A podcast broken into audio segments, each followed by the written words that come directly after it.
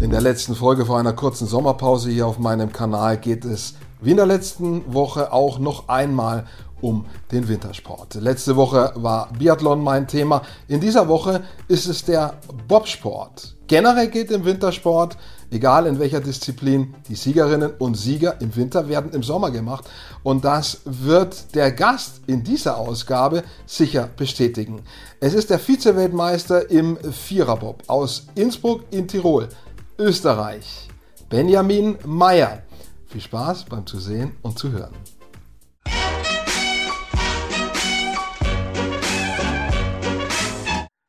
Vize-Weltmeister habe ich nicht allzu oft zu Gast auf meinem Kanal. Einer ist heute dabei, Benny Meyer. Ich freue mich und ich freue mich ganz besonders, äh, dass ein Österreicher mein Gast ist. Innsbruck in Tirol ist deine Heimat, aber im Moment, so können wir mal starten, äh, bist du sogar in Deutschland, du bist in Thüringen, in Oberhof. Äh, ich nehme an, zu Trainingszwecken.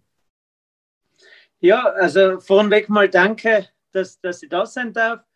Ähm, wir sind momentan mit der ganzen äh, Nationalmannschaft in Oberhof äh, zum Trainingslager. Also da gibt es ja eine vereiste Startanlage.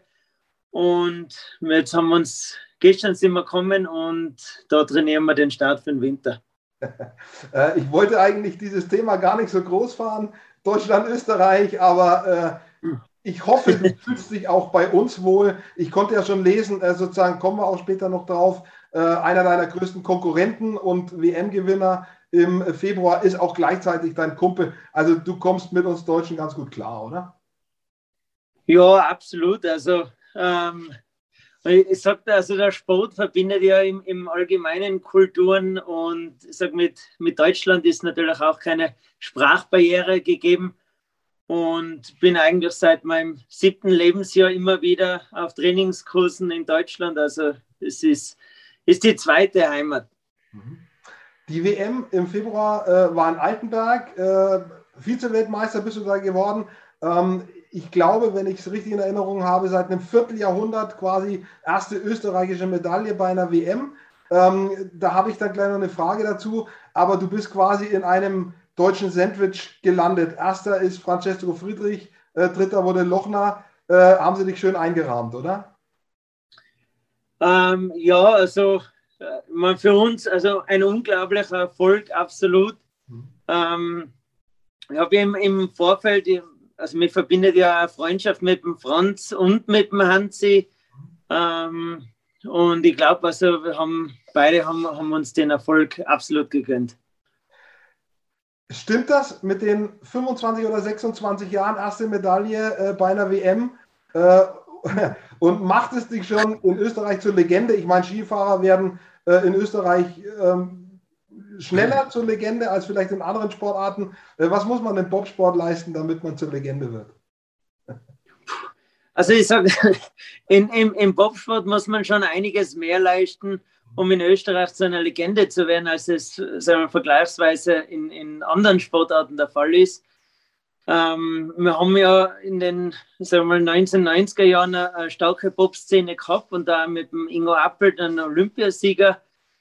Ähm, also ich denke, mit den jüngsten Erfolgen haben wir definitiv wieder etwas Aufwind in den, in den österreichischen Popsport gebracht. Und, aber sind schon noch den ein oder anderen Schritt weg äh, dass wir da zu den Legenden in Österreich können. Aber ihr seid schon mal auf dem richtigen Weg. Seit wann ähm, betreibst du den Bobsport und wie, wie kommt man überhaupt dazu? Also wenn ich jetzt sagen wir mal an mein Leben denke, äh, das war nie ein Thema, weil es hier überhaupt keine Anlage gibt in Nordbayern, äh, auf der man das machen kann. Wie kommt man zum Bobsport? Ich meine, in Innsbruck gibt es Eagles, äh, da ist schon äh, näher äh, ähm, geografisch schon um die Ecke wahrscheinlich von dir zu Hause. Äh, aber wie kommt man da rein in dieses Thema? Ähm, naja, begonnen hat das eigentlich alles bei mir mit, mit meinem damaligen Club. Ähm, da war, war mein Vater äh, aktiv und der war zeitgleich auch Nationaltrainer Bob Skeleton. Und damals ist so ein Pilotprojekt mit Skeleton mit äh, sehr jungen Athleten gestartet worden. Und ich habe eigentlich mit Skeleton begonnen im Alter von sieben Jahren. Und also ich sag, mit, mit sieben hat es einfach nichts Tolleres gegeben, wie Kopf raus den Eiskanal runter zu rutschen. Da, da hat man noch nicht so viel nachgedacht und da war jetzt sagen wir, der, der sportliche Gedanke eher zweitrangig. Und bin dann Skeleton gefahren, bis ich 15 war. Also das war dann 2010, 2009, 2010. Ähm, und damals hat es diese Olympischen Jugendspiele gegeben in Innsbruck und ich war zu alt äh, für Skeleton. Und dann hat man gesagt, okay, äh, kurzfristig kommt jetzt der Wechsel zum Bobsport und danach kann ich wieder zurück zum Skeleton und habe dadurch eigentlich sagen wir, meine, meine Liebe zum Bobsport entdeckt und muss ehrlich sagen, ich bin dann etwas zu schwer geworden für ein Skeleton. Mhm. Ähm, deswegen war das dann eine naheliegende Entscheidung, dass ich im, im Bobsport bleibe. Und ja, also sag im, im Zurückblicken war es absolut die richtige Entscheidung. Ich, ich, weiß nicht, ob man das alles vergleichen kann und äh, ich weiß auch nicht, was du schon ausprobiert hast.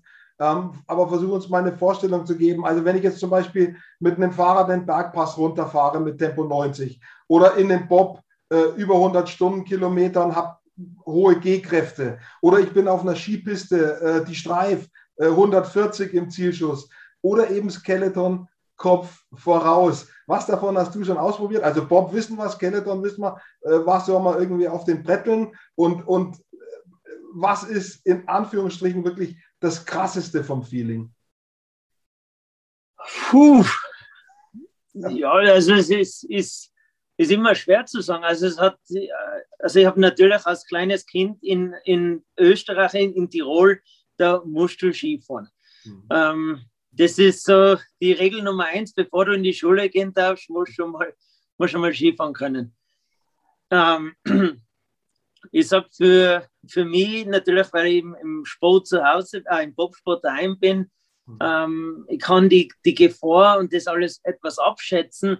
Jetzt ist das äh, ein kalkuliertes Risiko. Und ich sage mit 90 km/h auf den Schienen, mhm. ähm, das ist für mich unvorstellbar. Also da, da habe ich keine Kontrolle. Ähm, bin, bin auch also bei weitem nicht so ein guter Skifahrer, also für mich ist mit dem Rad, ich habe ja auch in der Olympia-Vorbereitung mit dem Rad eine Tour gehabt, wo ich, wo ich dann im Krankenhaus gelandet bin. Also das, das Radeln, so, das ist für mich auch wieder eine Herausforderung. Mhm. Ähm, für mich ist, ist also der Geschwindigkeitsvergleich im, im Pop und Skeleton sehr kontrollierbar, ähm, aber man erarbeitet sich das auch über Jahre. Also es wäre interessant, jetzt die Meinung von, von einem Radfahrer, von einem Skifahrer zu hören, also wie, wie Sie das sehen. Bin ich dran, das einzuholen. Äh, ich habe mich schon hier verschiedentlich auch mit Skispringern, Skispringerinnen unterhalten. Ähm, auch interessant, ne, da gibt es erstens Geschwindigkeit äh, sozusagen auf der Schanze und dann noch das Luftgefühl. Also das sind schon spannende Vergleiche, die man da äh, ziehen kann oder auch nicht ziehen kann. Auf jeden Fall ist sehr viel Mut gefragt? Warst du schon immer einer, der mutig war oder musst du dich auch überwinden? Ja, also ich bin, ich bin absolut kein mutiger Mensch. Also jeder, jeder, der mich kennt, der weiß eigentlich, dass ich sehr vorsichtig bin und, und äh, alles zweimal überlegt, bevor ich irgendwas tue. Mhm. Ähm, wie gesagt, also ich bin ja in diesen Skeleton-Sport ja hereingewachsen als Kind und habe ja die Gefahr gar nicht abschätzen können. Und sagen wir, ab diesem Zeitpunkt, wo ich dann wirklich gewusst habe, wie gefährlich das ist, da war das eh schon, schon zu spät für mich.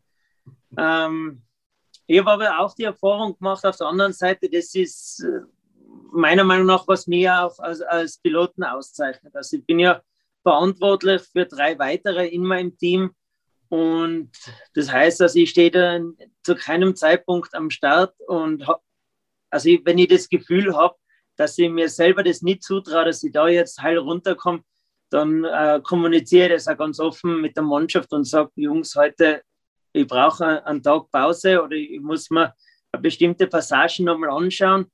Ähm, also ich bin, ich bin der auf der Autobahn, der was von allen überholt wird. Also ich bin eher eher der, der kontrollierte, langsame Fahrer.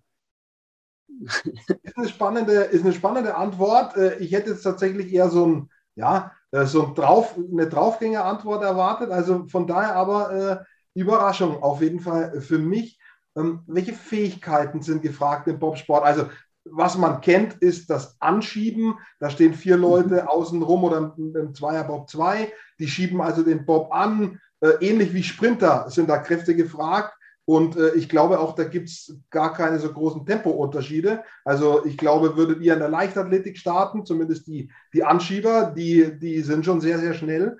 Ähm, was sind weitere Skills, die gefragt sind, dann eben, auch wenn alle im Bob sitzen, außer dem Thema Flachmachen, Windschnittigkeit. Das ist natürlich klar. Aber welche Skills sind noch gefragt? Naja, also ich sage mal, in erster, äh, erster, Linie ist natürlich die Athletik, äh, wie, schon angesprochen, ähm, ein, ein großer Faktor. Also die, die Burschen müssen kräftig sein, sie müssen schnell sein, koordinativ. Also gerade im, im Viererbob, wenn du die Burschen anschaust, die haben ja im Schnitt zwischen 100 und 110 Kilo. Und dieser Einsprung, äh, sag mal, Vorgang, der ist, ist sehr, sehr koordinativ. Also da, das ist richtig schwer. Ähm, wir, also wir, gerade in Österreich, also wir holen viele Anschieber, holen wir aus der Leichtathletik raus. Also die sind ja ähm, sehr gute Athleten. Es ist natürlich immer von Vorteil, wenn der Pilot auch ein guter Athlet ist. Ähm, und ich sage, äh, etwas, was eventuell etwas immer wieder übersehen wird, das ist die Teamfähigkeit. Also wir sind jährlich 25 Wochen gemeinsam unterwegs und trainieren jeden Tag zusammen. Ähm, und da macht es einen entscheidenden Unterschied, ob, ob sich jemand äh, positiv in das Team einbringt oder nicht. Ähm, es ist natürlich immer wünschenswert, dass da Freundschaften entstehen und, und das ist auch meistens der Fall. Ähm, aber mit manchen Leuten, da ist halt etwas schwerer und da hilft es, dass man wirklich ein gemeinsames Ziel hat, ein gemeinsames Ziel vor Augen und dieser gegenseitige Respekt, dass jedes Teammitglied macht alles in seiner Macht, um, um dieses Ziel zu erreichen. Ähm, also im, im Bobsport ist etwas kompliziert, weil man eigentlich man qualifiziert sich für das Team über die, die Einzelleistung mhm. und muss ja dann, äh, kann den Erfolg ja nur im Team haben. Mhm. Also ist das mit Sicherheit ein, ein, wichtiger Aspekt, um im Bobsport erfolgreich zu sein. Und es in weiterer Folge als Pilot, wenn die, die Mannschaft das richtig gut intus hat und alle Abläufe automatisch äh, äh, oder automatisiert sind, dann kann ich als Pilot mich wirklich auf das Fahren konzentrieren, auf, auf das Material. Und je mehr Freiraum ich da habe, desto mehr Energie kann ich in die Vorlinie und, und das Bahntraining äh, investieren. Und im, im Bobsport, ich sag, was vielleicht mehr wie, wie das Gefühl ist, die Erfahrung. Also wir haben ja nur sechs Trainingsläufe auf jeder Bahn und die Eisverhältnisse ändern sich unterhalb der Woche. Die Bahn steht jedes Jahr wieder etwas anders. Und je mehr Erfahrung du hast, je öfter du schon auf dieser Bahn warst, desto schneller kannst du die einstellen und, und weißt sagen wir, auch mit den Widrigkeiten umzugehen. Also gerade als Bob-Pilot brauchst du die Zeit vor allem, dass, dass du diese Erfahrung machen kannst und du brauchst das Vertrauen der Mannschaft, weil also bei jedem Bobfahrer in, in den Anfangsjahren, da, da kommst du einmal runter, einmal liegst du auf der Seite und da brauchst du schon sehr ehrgeizige, motivierte Leute, die sich dann immer wieder mit in den Pop reinsetzen. Also das, das ist auch nochmal ein, ein wichtiger Faktor. Äh, spannend, was du erzählst und ähm, was du bestimmt auch mitgekriegt hast, als im Rodelsport, du hast vorhin auch vom österreichischen Rodel erzählt, äh, ähm, der, der George Hacke aktiv war, äh, da war, das wurde mal ganz groß herausgestellt, dass das so ein akribischer Tüftler ist, der ganz lange an seinem äh, Schlitten rumtüftelt. Muss man das im Bobsport auch an euren Schlitten rumtüfteln oder ist das eine ganz andere Sache? Ähm, na, also da, da ist der, der Bobsport, Rodelsport, Skeleton, also sie sind da sehr ähnlich. Ähm, man kann einerseits natürlich über die Athletik diese, diese notwendigen Hundertstel Sekunden oder über das Material. Mhm. Und im, im Material, also in Österreich, wir haben das Glück, dass wir sehr gute Trainer haben und auch äh, die Schlittenbauer aus Österreich kommen. Jetzt übernehmen die schon einen, einen Großteil dieser akribischen Art.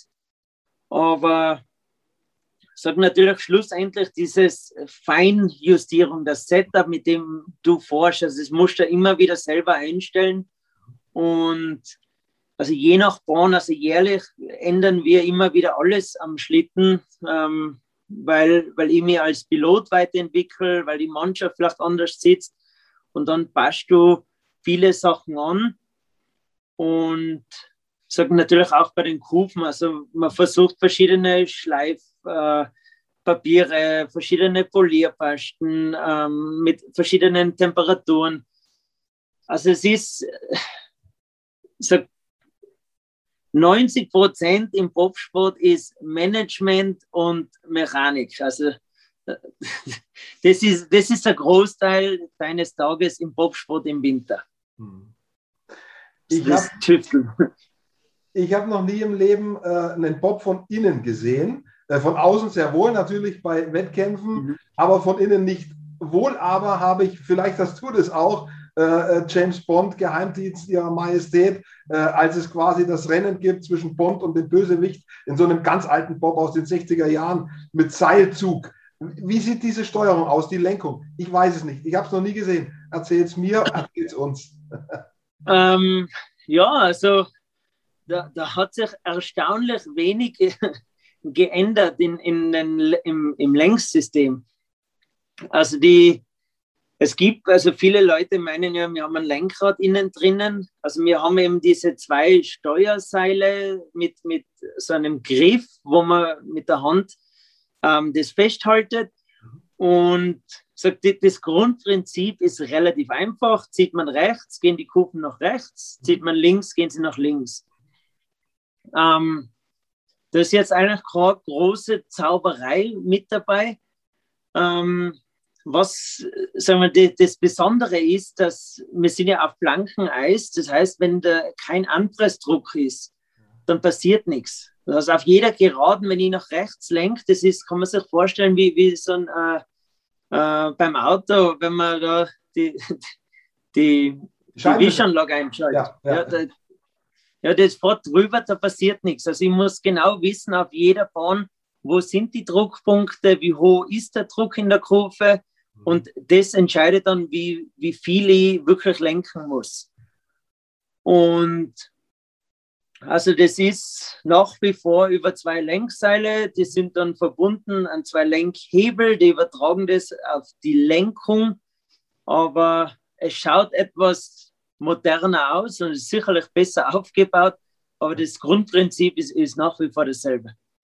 Äh, faszinierend. Hast du diese Szene aus James Bond selbst gesehen? Äh, oder hörst du es zum ersten Mal? Okay, ja, alles klar. Guck's dir mal an, kann man bestimmt bei YouTube machen. Verfolgungsjagd am ja. Ende. Aber äh, so wie du es beschreibst, tatsächlich äh, so, sah, so ähnlich etwas altertümlicher sah das in dem James Bond äh, auch aus. Ähm, mich interessieren noch diese G-Kräfte. Ja, da hört man immer in der Kurve. 3G, 4G, 5G kennt man auch vom Mobilfunk. Ja. Äh, wie fühlt sich das an? Äh, viele sind Oktoberfest irgendwie auf diesen Fahrgeschäften, in diesen Fahrgeschäften. Äh, ist das ein Vergleich oder ist das eine ganz andere Sache? Oder bist du, weil du vorsichtiger Mensch bist, gar nicht in Fahrgeschäften und kennst diesen Vergleich nicht? Nein, nein, nein, also kenne ich schon. Ähm, also es ist immer schwer, das zu beurteilen. Natürlich, also alle Athleten im Bobsport, die haben ja auch sagen wir mal, eine, eine Grundathletik, ähm, also eine körperliche Voraussetzung, das denen ermöglicht, äh, gewisse Gehkräfte auszuhalten. Mhm. Ähm, ich sage, ich Gäste vor, also ich kriege immer wieder das Feedback von allen Gästen, mhm. ähm, diese Gehkräfte sind bei Weitem ähm, höher, als sie sich das vorgestellt haben. Also das ist unglaublich. Ähm, das Besondere im Bobsport ist, also je weiter vorne man sitzt, also ich als Pilot habe relativ wenig Druck und vor allem aufgrund meiner aufrechten Sitzposition habe ich eine schöne Verteilung über die Wirbelsäule. Ähm, mein Anschieb auf der Nummer 4, der, der sitzt, also ist der ist zusammengeklappt wie, wie Milchtüten. Und wenn da 5G kommen, also der, dem bleibt mal kurz die Luft weg. Und es kommt auch schon immer wieder mal vor, dass das äh, kurz ohnmächtig wird. Also okay.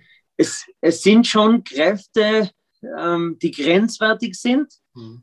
Ähm, zum Glück, also das haltet sich von der Dauer in Grenzen. Also da reden wir von, von einer halben Sekunde bis einer Sekunde, was diese Kraft wirklich einwirkt.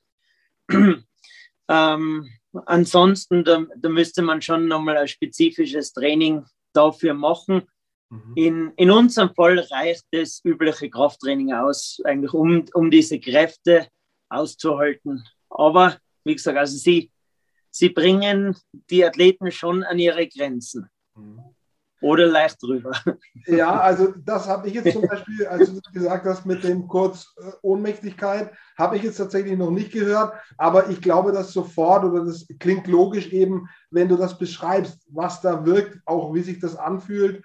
Äh, und äh, ich wäre wahrscheinlich nicht mutig genug. Du hast gesagt, Gäste, macht ihr da so, so Art Testfahrten, wo dann eben es für mutige Menschen die Möglichkeit gibt, das mal äh, ja auch zu probieren. Äh, Habe ich das richtig mhm. verstanden? Genau, also das, ich glaube mittlerweile fast jede Bahn auf der Welt bietet ähm, Gästebobfahrten an. Ähm, da hat man die Möglichkeit, zusammen mit einem Piloten und auf der Bremse, also einem professionellen Bremser, zusammen Bob zu fahren. Also man sitzt da genau zwischendrin, so, so wie ein Sandwich. So wie du bei der und, Genau. Und ähm, ja, und dann hat man wirklich die Chance, einmal so eine Bobfahrt mitzuerleben. Und also ich sage für jeden, der das gerne mal sehen möchte, also wirklich auf jeder Bahn wird es angeboten. Also es ist ein Erlebnis, das ist schwer zu vergleichen mit etwas anderem. Ja. Ähm, der Großteil der, der, Leute, mit denen ich gefahren bin, ähm, denen hat es absolut wirklich gut getaugt. Also das, das ist, man vergleicht zwar immer gern mit einer Achterbahn, aber also wenn man dann drinnen sitzt, also man, da schüttelst du ja von rechts nach links, du schlagst mit dem Kopf an, äh, hochgeschleudert, runtergeschleudert, Druck. Ähm, sie kriegen dann meistens gar nicht viel von der eigentlichen Fahrt mit. Also das ist, ist man kann sich vielleicht viel vorstellen, man setzt sich für, für eine Minute in die Waschmaschine, so, so, so wird man herumgeschleudert. Äh, für den Fall, dass es mir mal einfällt, das auszuprobieren, dann schreibe ich dir eine Nachricht. Dann schauen wir mal, ja. wie, wir das hinkriegen.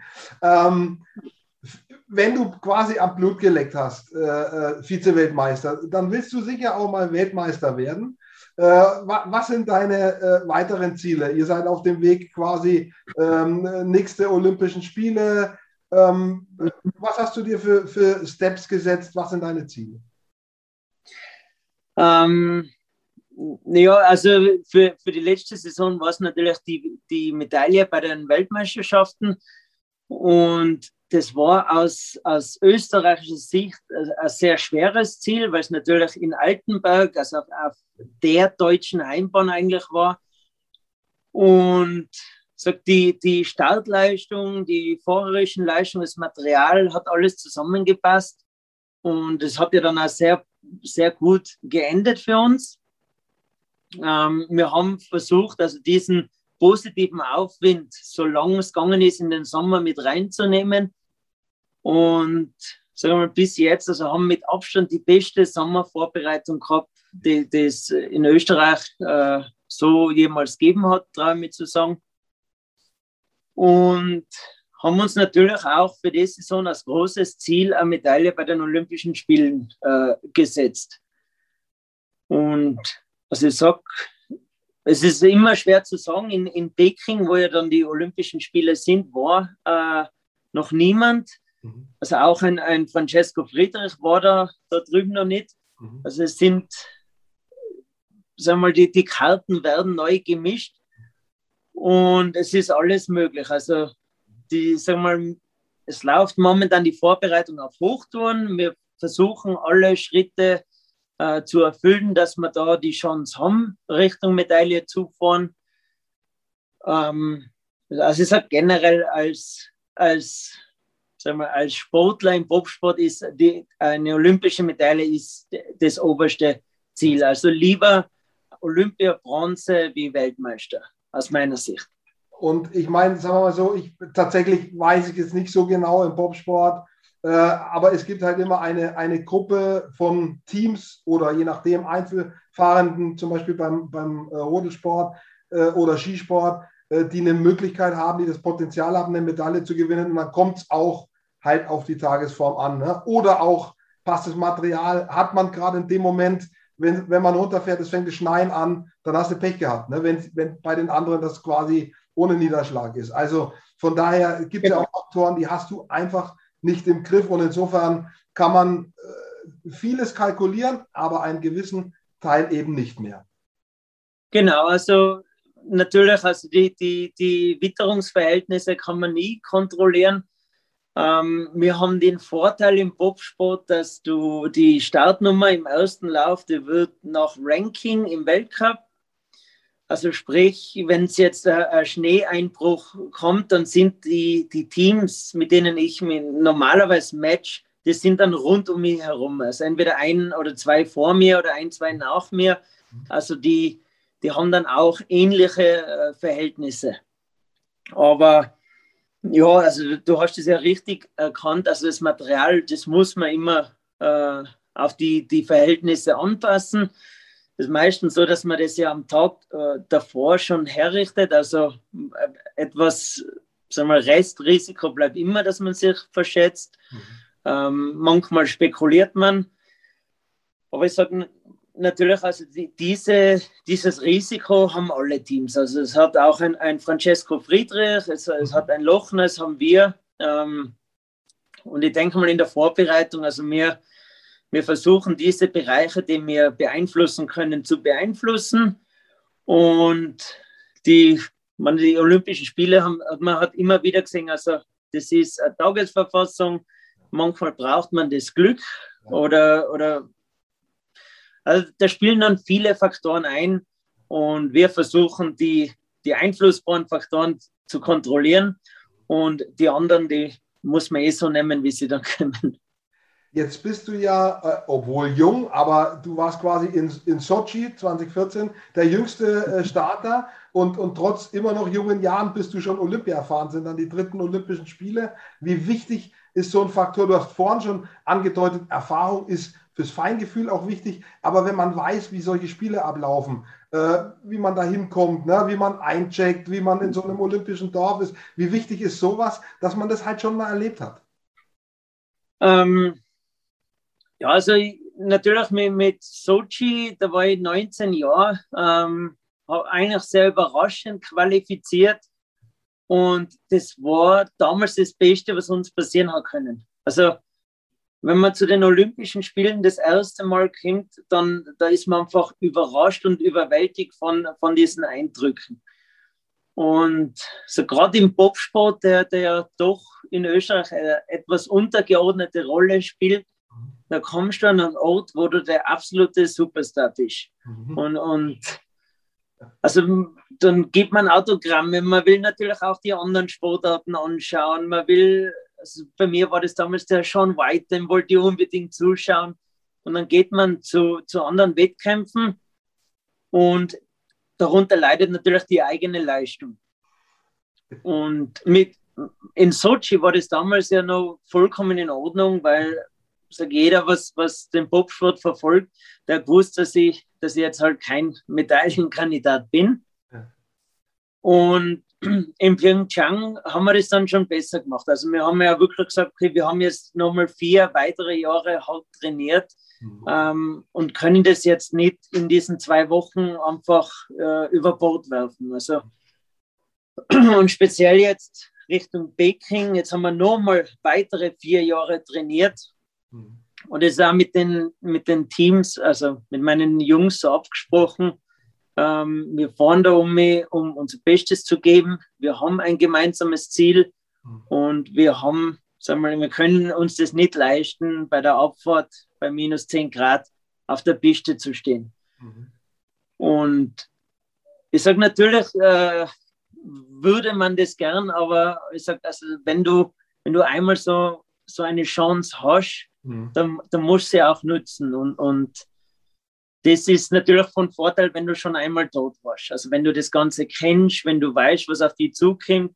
Mhm. Ähm, das ist immer, also für mich in alle Lebenslagen, also ein Gefühl von, von Sicherheit und Kontrolle, dass ich weiß, was, was kommt, ähm, das ist immer wichtig.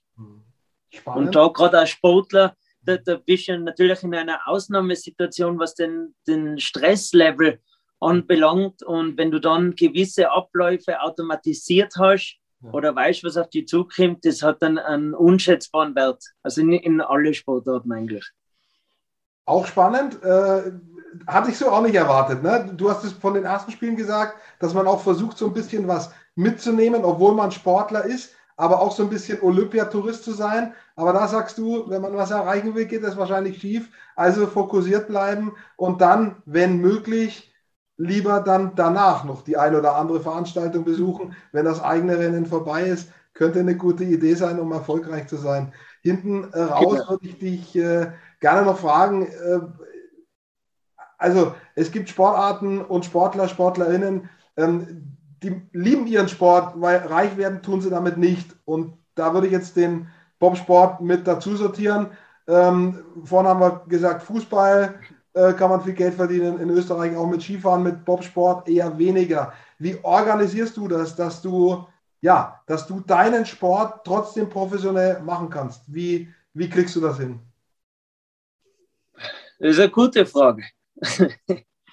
ähm, ich sage, wir haben uns das jetzt über Jahre erarbeitet, dass erstmals äh, das gesamte Team über die, das Bundesheer finanziell abgesichert ist. Das heißt also zumindest die, die ein Gehalt haben alle Athleten. Das ist seit, seit letztem Jahr erstmalig.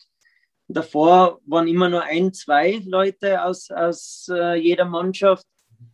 Und der Rest wird über Sponsoren, Gönner, Familie, also da wird Geld zusammengesammelt.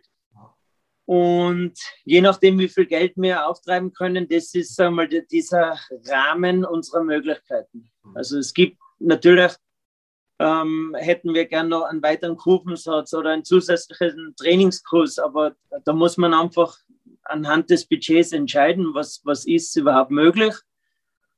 Und ich sage, ein Riesenfakt ist natürlich also die Liebe zum Sport. Ähm, schon schwer das Ganze ja gar nicht möglich. Mhm. Ähm, ich wohne zusammen mit meiner Frau und Kind ähm, bei meinen Eltern im Haus. Mhm. Wenn wir in Kanada sind, weil meine Frau von Kanada ist, wohnen wir bei den Schwiegereltern im Haus. Mhm. Also wir haben keine eigene Wohnung. Ähm, das Auto teile ich mir mit meinem Bruder, meiner Frau und meiner Schwiegermutter. Also man macht schon äh, finanzielle Einbußungen. Aber also ich sage mal, es, die Mehrheit der, der olympischen Disziplinen, äh, da wirst du auf eine ähnliche Antwort stoßen. Also es, natürlich gibt es diese Ausnahmen, aber also in meinem Umfeld mit anderen Sportarten, da ist schon die, die Mehrheit, die, oder die, die Liebe zum Sport, die, diese Entbehrungen, sage ich mal, ein bisschen übertrumpft.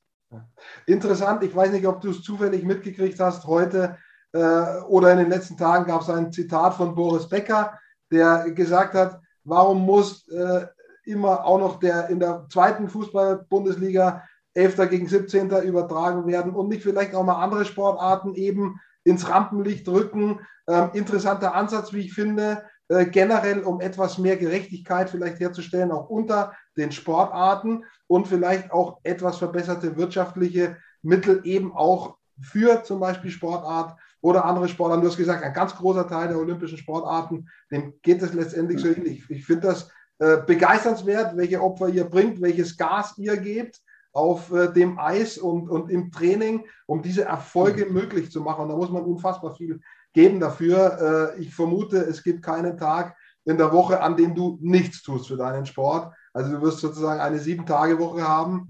Ähm, mhm. vielleicht mal zwei, drei Wochen Urlaub, ja. Aber ansonsten bist du durchgängig damit beschäftigt. Und ich wünsche mir, äh, dass vielleicht jemand zuschaut oder das weitergibt, äh, ihr Unterstützer äh, findet, äh, die euch das äh, noch besser möglich machen, euren Sport auszuüben. Denn dann kommen auch die Erfolge. Ne? Und dann kommt vielleicht auch irgendwie das erwünschte Gold noch dabei raus. drücke ich auf jeden Fall die Daumen ja. dafür. Ähm, total sympathisch. Danke. Ich habe ganz, ganz nette Dinge jetzt gehört und interessante Dinge, die, von denen ich einfach keine Ahnung hatte. Insofern war das ja. erhellend und ich habe mich sehr, sehr gefreut, äh, dass du äh, spontan dabei warst. Äh, ich habe dich angeschrieben ja. und du hast unkompliziert äh, kompliziert Ja gesagt. Finde ich stark und äh, ich drücke die Daumen für den Olympiawinter, äh, generell für die Zukunft auch und danke, dass du mein Gast warst. Ja, vielen, vielen Dank. Also danke, dass Sie das sein haben dürfen.